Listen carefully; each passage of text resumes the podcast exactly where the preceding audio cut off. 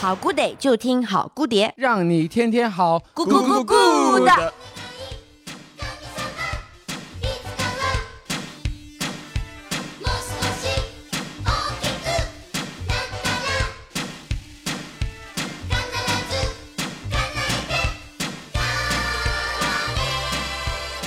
Hello，大家好，这里是好姑爹，我是大白牙。我是喜姑，我是王叔，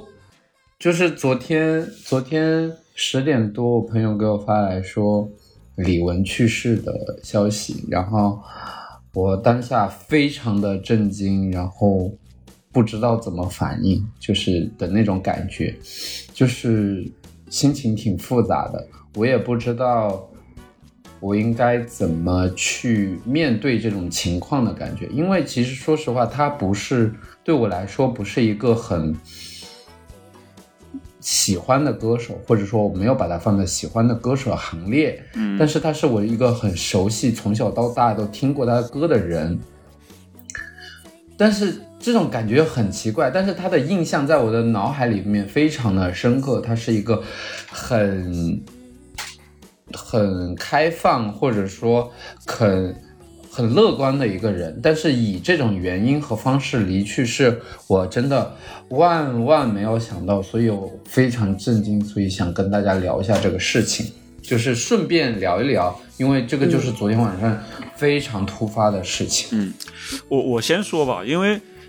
因为我是初中的时候，我初中的时候大概是零四年吧，那时候是李玟最火的时候。他那时候也好像也才二十出头，就是风华，真的吗？对对对对对，二二十多岁嘛，就是就最最年轻的时候，也是最有活力的时候。然后那时候我们班里的好多男同学都特别喜欢他，然后其中我有一个有一个同桌嘛，就是一个 傻大个儿，我觉得傻大个儿吧，就是他特别喜欢李玟，就是他的梦中情人，知道吗？你们那那时候喜欢人真真的是会就是。就以梦中情人这种这种 title 来想，是是是，就是他就每天都在我耳边说李玟李玟怎么样，说以后要娶个像李玟这样的老婆，什么之类的，而且买了很多李玟的海报，然后天天听李玟的歌。我对我当时对这个女对李玟其实没有感觉，就是因为她天天在我耳边唠叨，因为我觉得她，嗯因为我我喜欢校园歌曲，喜欢民谣，对吧？喜欢那个，我不喜欢那种太动感的，就是或者说太活力的。包括她那时候其实是很很国际化的，嗯嗯，她是真的非常国际的，非常国际化，就是在我看来是中国当时最欧美范儿的一个女歌手。而且非常火，甚至在现在感觉都没有人撼动他这种所谓的国际地位。现在也就蔡依林，蔡依林其实没有没有国际地位吧？我不知道能不能这样对对，在欧美感觉好像没有李玟那么那那么就是她好像是唯一一个登上奥斯卡的女歌手。对对对，就是表演的那种女歌手。对，那时候都会说她是国际巨星啊什么之类的。嗯，对。然后反正我是最初是因为她，而且呃，其实中间在。我上学的过程中，时不时就会听到他一些新歌啊什么的。其实我也不会排斥他的歌，因为就觉得确实就听起来很有活力，很动感。很动感，就是当你在比较伤感的时候，或者很累的时候，或者是情绪比较低落的时候，他会给你有一点点力量吧。就那力量虽然不是很多，但是总感觉他会让你觉得这个世界还是有点色彩的，就是会让你觉得可以有点活力。对。因为他活成那个样子了，你就觉得他是很健康的，包括他的身体，他跳舞，他唱歌，就是很有力量感。嗯，对，就是所以后来我就觉得对他印象非常好。就是虽然我不喜欢他的歌，但是我觉得他是一个很健康的人，很健、很正能量的一个人。对，对，包括他，因为他其实是呃华人嘛，算华人对吧？但是他其实对中国对。就是还蛮那个的，就是没有任何那种就没有没有那种所谓的国家，就是有些人会很介意自己是中国人，对，但是他感觉他是真的发自内心的自豪，对，他是认可他中国中就华人这个身份，就认认可他这种黄皮肤，就包括他唱那些歌啊，包括唱刀马旦啊什么这些，我就觉得呃，还还挺不错的。对，嗯，他是很少见自信的中国人的感觉，对就是中国人，我觉得中西合璧，就是中国人和西方人的一些优点都会结合在一起吧。对，嗯但你嗯你又不会让人让人觉得他很放纵，就是或者说私生活很混乱，啊？为什么会有？因为就是就是因为我觉得他对情感还是蛮专一的，就是他不是那种嗯会谈，不是很多，比如像萧亚轩谈男朋友谈那么多，你就觉得这人是不是对情感可能过于放纵嘛？我刚刚说的放纵，可能就是情感上过于放纵。我觉得他还是蛮自律的，就是因为他也没有什么绯闻嘛，嗯也不会跟什么小鲜肉啊，或者是怎么样的，就是炒很多各种各样的绯闻，就是完全靠实力，靠自己的作品在跟大众沟通，就是所以特别的正能量。然后我昨天也是看刷刷直播的时候，突然看到有个人说李玟去世了，我其实一点都不震惊了，因为现在就是明星谁太多人去世了，对，就是谁突然被抓了，或者谁吸毒了，谁谁那个什么去世了，我就觉得也很正常。但是后来因为他是抑郁症，我就觉得让我有点震惊，知道吗？就是因为我从来没有感察觉到有这样的一个方向，这个方面的感受。因为我觉得嗯他不会得抑郁症嘛，他他很健康呀，对吧？他嗯他很正能量啊。他遇到很多事情呢，我觉得都很积极面对，包括他之前最近几年出参加一些综艺啊什么的，我觉得他还是饱满热情的在去展现自己，就这个、嗯 就证明他反差很大，就是他其实内心他身患这种疾病其实已经很久了，不是最近一两年，对，嗯但是他还是会表现这种的状态，我就觉得很难得，很珍贵。或者说感觉他很，感觉他应该在很用力的在生活近段时间，对，但是的确他因为抑郁症这个事情，呃，就是去世，真的让我非常非常非常非常震惊，就是就是因为我对我跟牙哥其实观点很像，就是对于这些明星的大小新闻啊，包括之前坂本龙一去世，其实那这些我觉得都是翻相对都没有那么震惊，因为大家都会有个前因嘛，比如之前坂本龙一他之前就有喉癌或者什么都有个前情，就是或者说有病史，但是李玟真的就是毫无预兆，而且她的那种反差已经大到让我真的就是错愕的这种感觉。包括我，包括后来在那个微信上、微微博上看到他发的最后一段语音嘛，就觉得依然也是很正能的，对正能量。就听完那个语音，我就更更难受。嗯，那喜姑你，你第一次听到这个，就是昨天知道这个消息的时候，你是啥反应？跟你们一样，我也是很震惊，而且，啊，其实我就会觉得有那种感觉，就是像我身边也是有朋友，就是你外表看他好像就是非常快乐，我其实更诧异的是，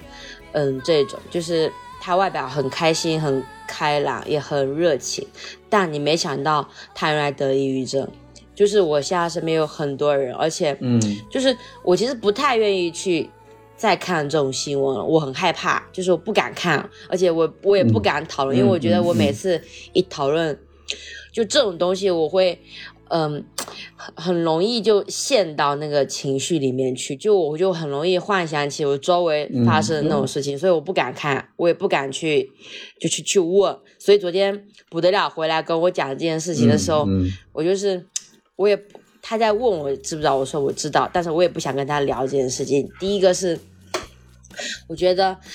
嗯，就是你觉得这件事情很就很很奇很很奇怪，而且你会根本就不敢相信，这是第一点。第二点就是，我觉得他真的、对我不不敢敢去说，就像你家里有个人可能什么突然间去世什么，你不敢去讨论这件事到底是不是真实，我宁愿相信这就是一个假的东西。对假消息，然后我不敢去看它到底有没有发生。就我觉得我一听到这种各种就是有关于这种的新闻啊什么，都不忍心去看，嗯就是我害怕。嗯，嗯嗯，是因为我感觉到了，就是你刚刚我们我和牙哥在聊这个事情的时候，你全程都没有很想，就是参与讨论，感觉你有点在逃避的。排斥。其实嗯，其实，其实，其实，我跟你讲，我我要分享一个点，就是我在得知这件事的时候，那种冲突的感觉不亚于在是你告诉我，就是你回家会大哭这件事，就是我会一下子想到，我第一次听到你说你回家会爆哭，哭哭一整夜这件事情，就是他给我的样子是同等震撼的，你知道吗？就是在我看来，你是一个很阳光的人，就是，但是我你不就是我觉得你不可能整夜大哭，你可不会整夜那种哭，但是就是一样的感觉，就是我马上就是对等到你跟我讲这件事时候的心情，所以我觉得抑郁症真的非常的吓人，嗯，我觉得就是，我觉得他是属于，你懂那种感觉，就是你如果跟我说你生病了。就比如说像坂本龙一，他一开始说他得喉癌，我觉得，我觉得是有希望的，你懂吗？你懂这种，就是我觉得他是一，他这个是嗯嗯病，他这种是可以治疗的病，就他可能会根据可能我们现代的发展、科技的发展、医术会越来越高明，这个病是有可能被治好，尽管它是癌症，都会有奇迹。但是抑郁症这种东西，我觉得它的奇迹不是说很很少，是他的奇迹跟他突然就这个人他直接自杀，他就是自杀这件事情，它的概率会比它的治愈概率大太多，而且它就是一个根本让你措手不及，嗯很突然。它不会给你任何时间去考虑这件事情，你懂吗？就是它是毫无征兆的，所以这就是它最恐怖的一件事情。很像某一种嗯非自然事件，就是它发生就发生了。对，而且它就是注定会发生，你懂吗？因为他这个是掌握在他自己的手里，他如果一瞬间他没办法想开这件事情，他就他就自己就会去决定结束掉自己的生命。所以我觉得这个是是非常就是难以控制的，而且他就他就相当于就是那种，比如说我们现在在说天灾人祸，他就是无预兆。你没办法，就就感觉好像老天爷就一定会让你有，就是让你的生命消失一样。但他这个病也是你自己就是自己的老天爷，你自己不想要再继续活下去，你自己就立刻结束它，就是它很恐怖的，就像。我我现在在呼吸，我突然间我就不想让自己呼吸，我直接就是我突然间一件事情让我击败击溃我，我就直接有这样的行为，就他根本就没有人能救你，你懂那种感觉，就那种窒息的感觉是非常恐怖的，所以这有这也是为什么，因为我本身像我以前可能没有经历过抑郁的那种感觉，我会觉得这些人哇在矫情什么，就我我以前可能更年轻的时候，但后面就这几年，就是我可能自己也遇到了一些困境，然后我自己也体会到了，就是情绪上面的波动，我可能也有抑郁症的那种倾向的时候，嗯我就会知道，它这是一种非常，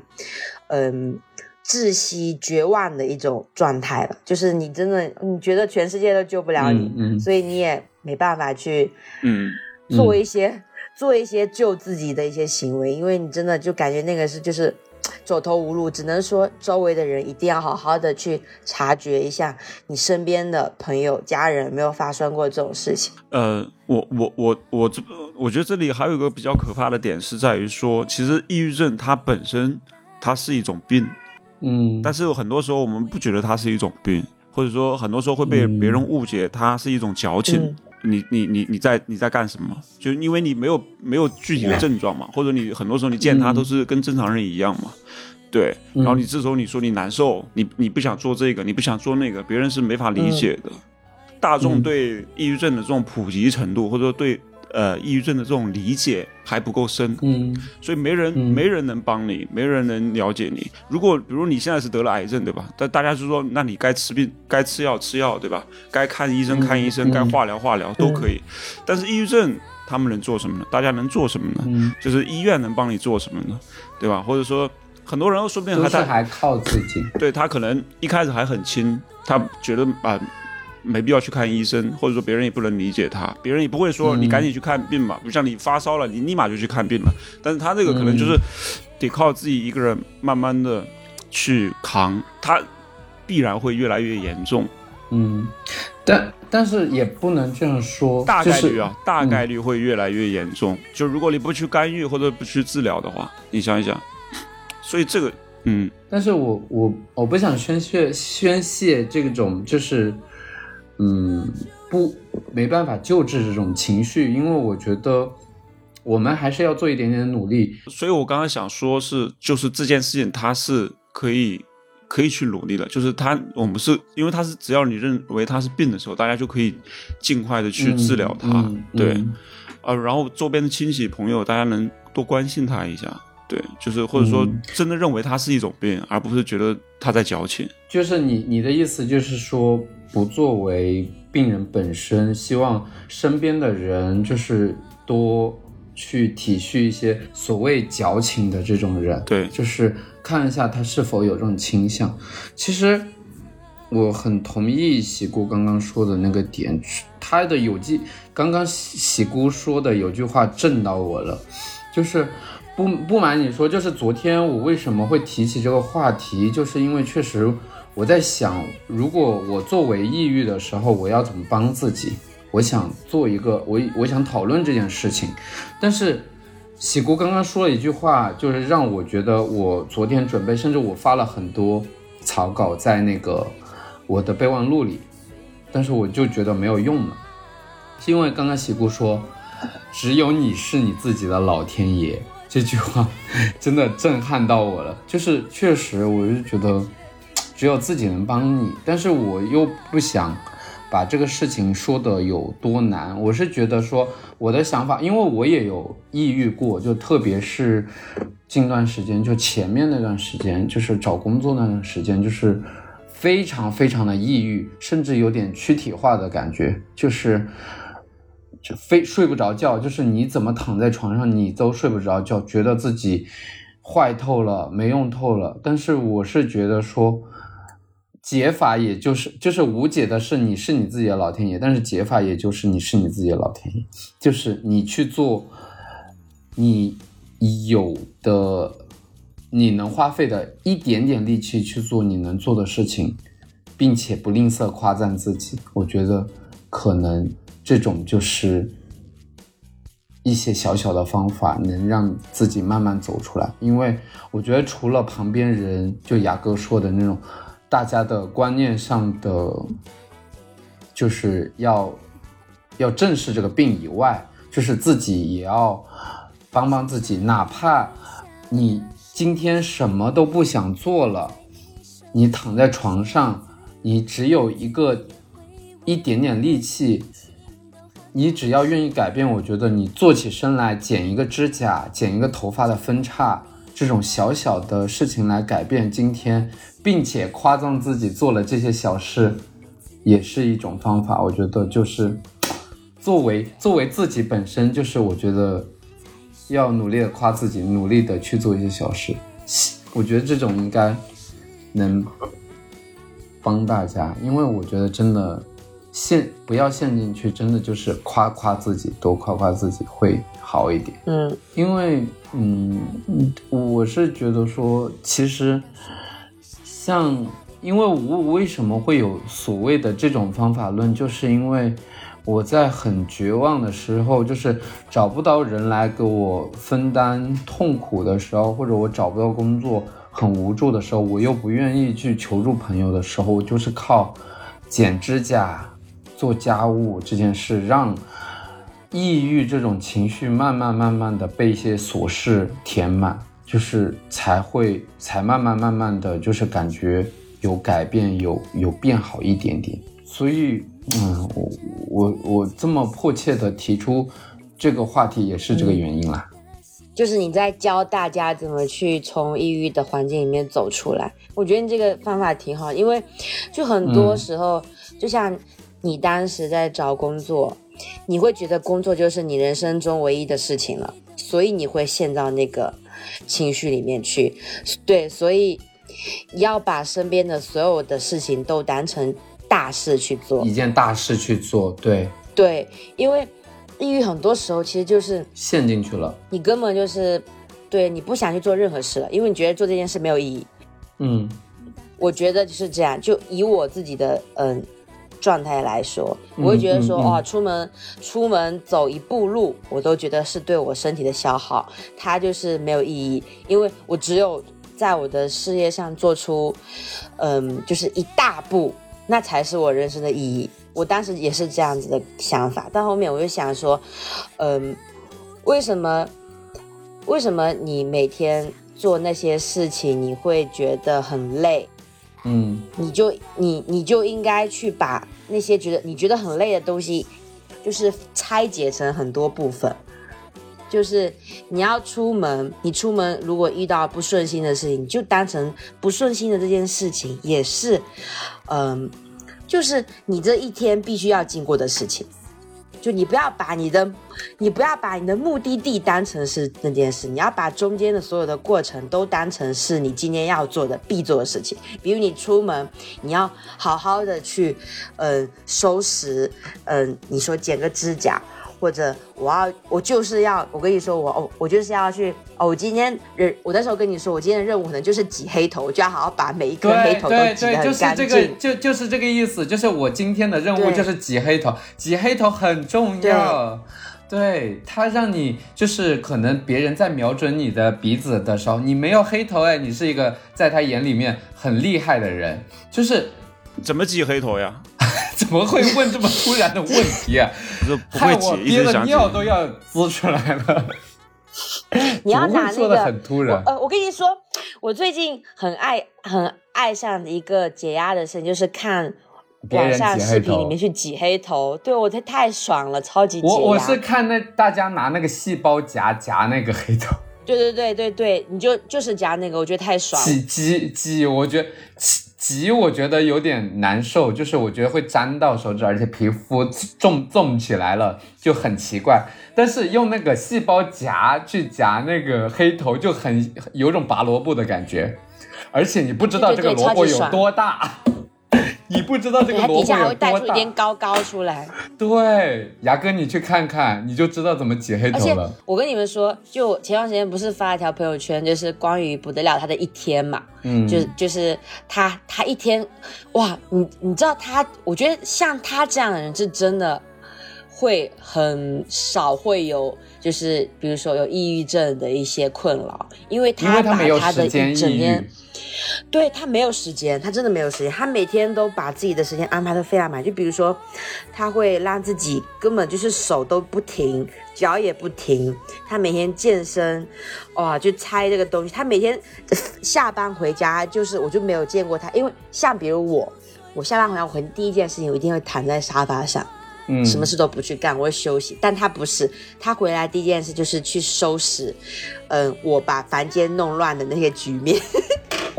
收拾我我弄乱的厨房，收拾我弄乱的客厅，然后开始陪我我我前段时间不是捡到一只小猫嘛，嗯。我们最近一直在找领养，然后他就会先去找那只小猫玩，然后再去铲它的屎，再跟它讲话，然后去逗它，然后弄完了逗完那只小猫之后，他就再去找我们家四只猫，每一只猫跟它们有一些深入的一些就是对谈，然后再去收拾每只猫的大便，然后再去喂它们玩，然后最后再去做自己的事情，比如说洗澡完，然后他就很累了，他说哦我要睡觉，然后他就一天就这样子过去了，就是你看他很忙，但他每天还是精力满满。嗯我就觉得说，有的时候我们是真的就是，他就他没有把，比如说养猫或者跟猫咪讲话这件事情当成是，一个休闲的事情，而是一个对他就是觉得任务或者他要做一件件，事情，嗯嗯，对，而且这种任务是非常简单可以做完的。没错没错，就是很简单很流程化，就给自己填的很满，有规矩。对，他他这样的会很满足，很有充实感。没错，我觉得可以慢慢的开始，就也不用一下子把自己的每一天填满，但是就你要认可所有的小事，就是你要，并且为呃完成这些小小事，你要夸夸自己，就是、嗯哇，真的很这个黑头挤得很完美。这个指甲剪得很光滑，下次也要这样剪哦，这种感觉。嗯我最近其实也在想，就是让自己就是脱离混乱，嗯嗯就是比如你办公室乱七八糟的，你的那个那那么多东西，该扔的得扔掉，我就想需要清理一下，而这个清理很多时候就是从你你的桌子、你的地面、你你你的所处的环境开始清理完之后，整个会有一种。清爽感、通透感，然后你就觉得你睡得着觉了，就是你你可以安心去睡觉，嗯不然你总觉得你这一天好像很还有很多事情没有做完，嗯嗯然后你的心堵得慌。我觉得我跟你我跟你应该会有点像，因为我们做事不像不得了那么有章程，就是有那么有规划，就是想到什么做什么，然后东西也是乱放。就这这个时候，其实你你内心是有点混乱的，嗯你你你你你不知道主线是什么，你比如你这一刻你什么事情是最重要的，其实你很多时候你你会模糊掉，那这个时候就会消耗自己的精力，然后你总感觉哦，这个我忘了做了，那个忘了做了。我我真的觉得，如果能跟不得了学习一下，就是像让他那样的，就是你你可能心里也会通畅很，不会堆积。就是抑郁症，我觉得有时候也是一种抑郁的堆积，就是你的情绪排泄不出去嘛，它一直堆在心里面，堆在身体里面，然后你也没办法，然后这个时候就会产生疾病嘛，就会产生一种不通畅感，嗯你就睡不着觉嘛，你就很多事情你就也想不明白。我觉得可以先清理一下自己，就也许会会好很多，而且健康一点，嗯就是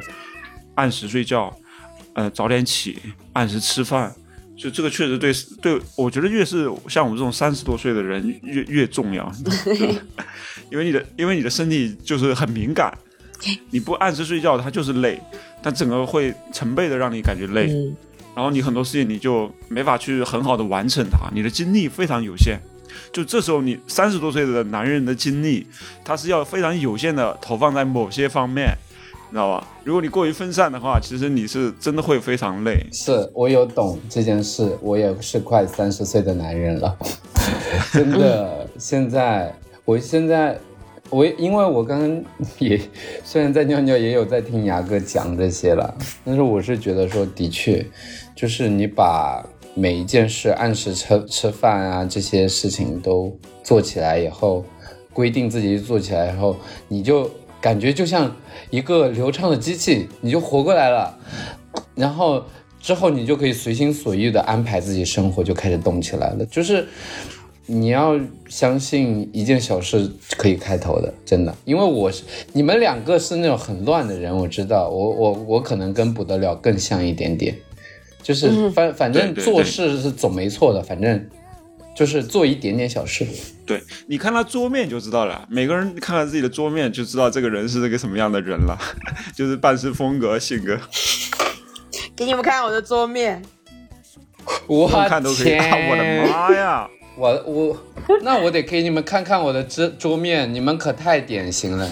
啊，你还不错哎，你这个还挺整洁的。这个上面的是一些这我这个垃还是圾，昨天刚收拾完的哦，你那个是收拾过的吗？你上面还有碗呢，碗是刚刚刚吃的刚的，吃的吧？那不又应该放在水槽吗？刚吃完还没拿下去。而且我我觉得我最近要反思，就是，哎呦，这刷手机啊，因为我最近不是要做抖音嘛，就是说抖音刷的有点多，你知道吗？就是没 没事儿，牙哥你就刷刷到一定限度以后，你就不会刷了，因为你会觉得这件事情没有意义。就是对，我现在就开始有这个感觉了，就是所以王叔，你现在觉得这件事没有意义了吗？玩书嗯，它的意义变成我和我朋友在沟通笑话或者交流笑话，我没有觉得没有意义，只你是终于觉得没意义了。我只是觉得说它是在消遣，就是它它作为消遣是有意义的，只是说，只是说我不会花那么长时间，因为我有更重要的事情想去做。嗯嗯对嗯嗯，如果我有空闲时间，我还是爆刷。这里有一个问题就是，呃，比如我我这时候刷抖音，我刷抖音刷累了是吧？或者我不想刷了，你总想你手机拿起来之后，你总得干点什么吧？嗯 你总总要做点什么，你看什么？就是我之前，比如我老早以前喜欢刷知乎嘛，那不得了，嗯肯定也喜欢知啊、不是知乎是虎扑，虎扑，虎扑 虎扑，对，男人都是直男社看区，看就是足球啊、新闻啊，对，就是刷。后来我就是想说，我不要再刷了，我就把它卸了，就是强行把它卸掉，就不要再刷了。然后后来就，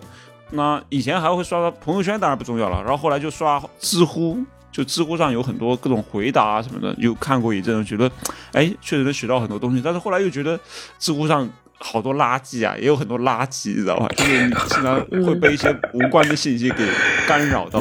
然后就不刷知乎了，然后后来就刷 B 站刷一刷，就 B 站上可以看到很多各种各样的视频嘛，对吧？就是长视频也能学到一些东西，但是后来觉得 B 站也太无聊了吧，就是哎，牙哥，我跟你说，我我发现我我的一个思维在这个里面，就刷手机的这个过过程里面，我的记性记忆力越来越差。就比如说我，嗯嗯嗯是嗯，我明我也会，明想要做，对我我我明明我要我在做菜，我昨天在做大环鸡翅，但我就开始要去小红书里面找那个教程嘛，我开始要找大环，结果我的初衷拿起手机是要找教程，结果我就开始打开那个小红书页面，就看到就是别的那个很很感兴趣的东西，我就开始刷，我就忘记我在做事情了。我在想，哎，我刚才是要做什么，我忘记，然后我那个就是对就是我那个大环鸡还放在那边，我都不记得我要做什么。我觉得这件件很恐怖的事情，你知道是吗？我发我发现是因为这个短视频改变了我们的习惯，让我们就是觉得这件事可以忘记，它其实不是我们记不得，你知道吗？嗯。不是我们记不得，而是他他把我们的事件搞得一滑一滑，就有种有种在删垃把我们的感觉。生活，对我知道我们的生活一下就变成是可以对向上滑走掉的东西，就一秒就没了。对我感觉我的我现在的脑袋里记忆就跟小小红书、我的抖音的它页面一样，你摁一下就可能就消失掉，就很容易记性变得很差。对，我也是，所以得看一些长视频。也不是，我是说，所以我如果不看抖音了，那我会不会接下来嗯还会再看一些别的什么东西，对吧？你会等到就下一个出现的时候，因为你就是对一些奇怪的事会感兴趣，只是说这个模式你不感兴趣了。哎，就觉得浪费时间嘛。但是，但是我是我我，但但是我觉得我要警惕一件事情，其实它也和刚刚我们讲的抑郁有关，就是关于意义这件事情本身是没有意义的。你不要觉得刷抖音没有意义，其实它也在消解你的一些怎么说？我我我的意思是说，不要定义每件事情的意义，就是就是因为我们在定义是意义，有些人觉得他们觉得这个是意义，他也要去遵守。所以我就觉得说，就大家可以自己去定义这个意事情的意义，就是可能抖音对于大白牙来说没有意义，就是现阶段没有意义，不代表它真的没有意义，因为它对于我我懂，来说，我懂你的意思。你的你的一整个概括就是可以变成每个人对待任何事情的意义的感知力都不同。嗯，所以你觉得有意义，你就可以去做。你不要因为大多别数大环境人说没有说意义刷抖音这件事情是非常差劲的，你就好像哦，那我要控制自己，不要去做这些事情。那你只要有个适度就好了。对你不要去太在意别人他们认为的，所就被定义的意义挟持在他们的世界里面去。对它，其实所以就像你，不是你去钓鱼嘛，你觉得钓鱼有意义吗？他钓鱼的人觉得很有意义嘛，对吧？觉得很有趣就。反反正反正你就是别人的话听一听就好了，就是。这个世界 就是回到喜姑刚刚震撼我的那句话，就是你就是你的老天爷，就是嗯，什么事情都是你说的算，你最重要。老天，你都是老天爷了，你最重要，你不要再考虑别人，考虑自己，就是以自己然后为先其实。我我也是想要说一个，就是嗯，当时我不是前段时间一直想说我要不要去嗯。考研之类的，嗯对，嗯做一些事情。然后后面不是去了伦敦，我当下是有一个很直接的一个感受，就是我不想要那么急了，你知道吗？嗯就是我当然说我一定要哇，我要赶紧去呃念书，我要去做一件事情，因为所有人都这么做。但是后面就觉得。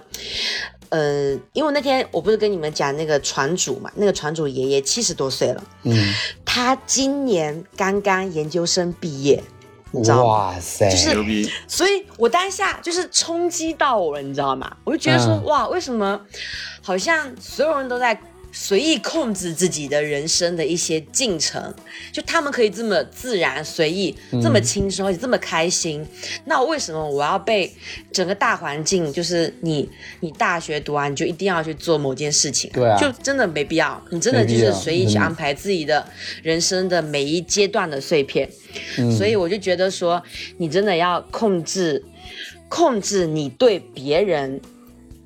对所有环境，告诉你说，你一定要做这件事情，你必须去做，你要把你的这些都东西都屏蔽掉，你就是看你自己喜不喜欢，你就对以你为主，你现在你就不要去在意任何年龄，不要在意你这个阶段该不该做什么，你就是按照你自己心里想的去做，我觉得就 OK 了，你的人生就非常意义，非常很开心。对，不要妨碍到别人的健康，不要妨碍到别人就可以了。对，所以我觉得我们这一期还是，呃，有一点正能量，所以我们今天就差不多，到这里结束有有点有点正能正能量恶心了的感觉，对对对，快快结束这件好恶。心的事情吧。我们这一期就到这里了，然后大家可以关注、订阅、转发我们的电台，哦然后加入，而加我们三个人的微信。我们现在就是推文里都会发我们三个人微信，对吧？对、就是你选你喜欢的嘉宾加，爱加谁加谁，然后可以加入我们的社群一起聊天。对，好的，那我们这期就到这里了。我是大白牙，我是喜姑，我是王叔，拜拜。拜拜，下期见，拜拜。拜拜。会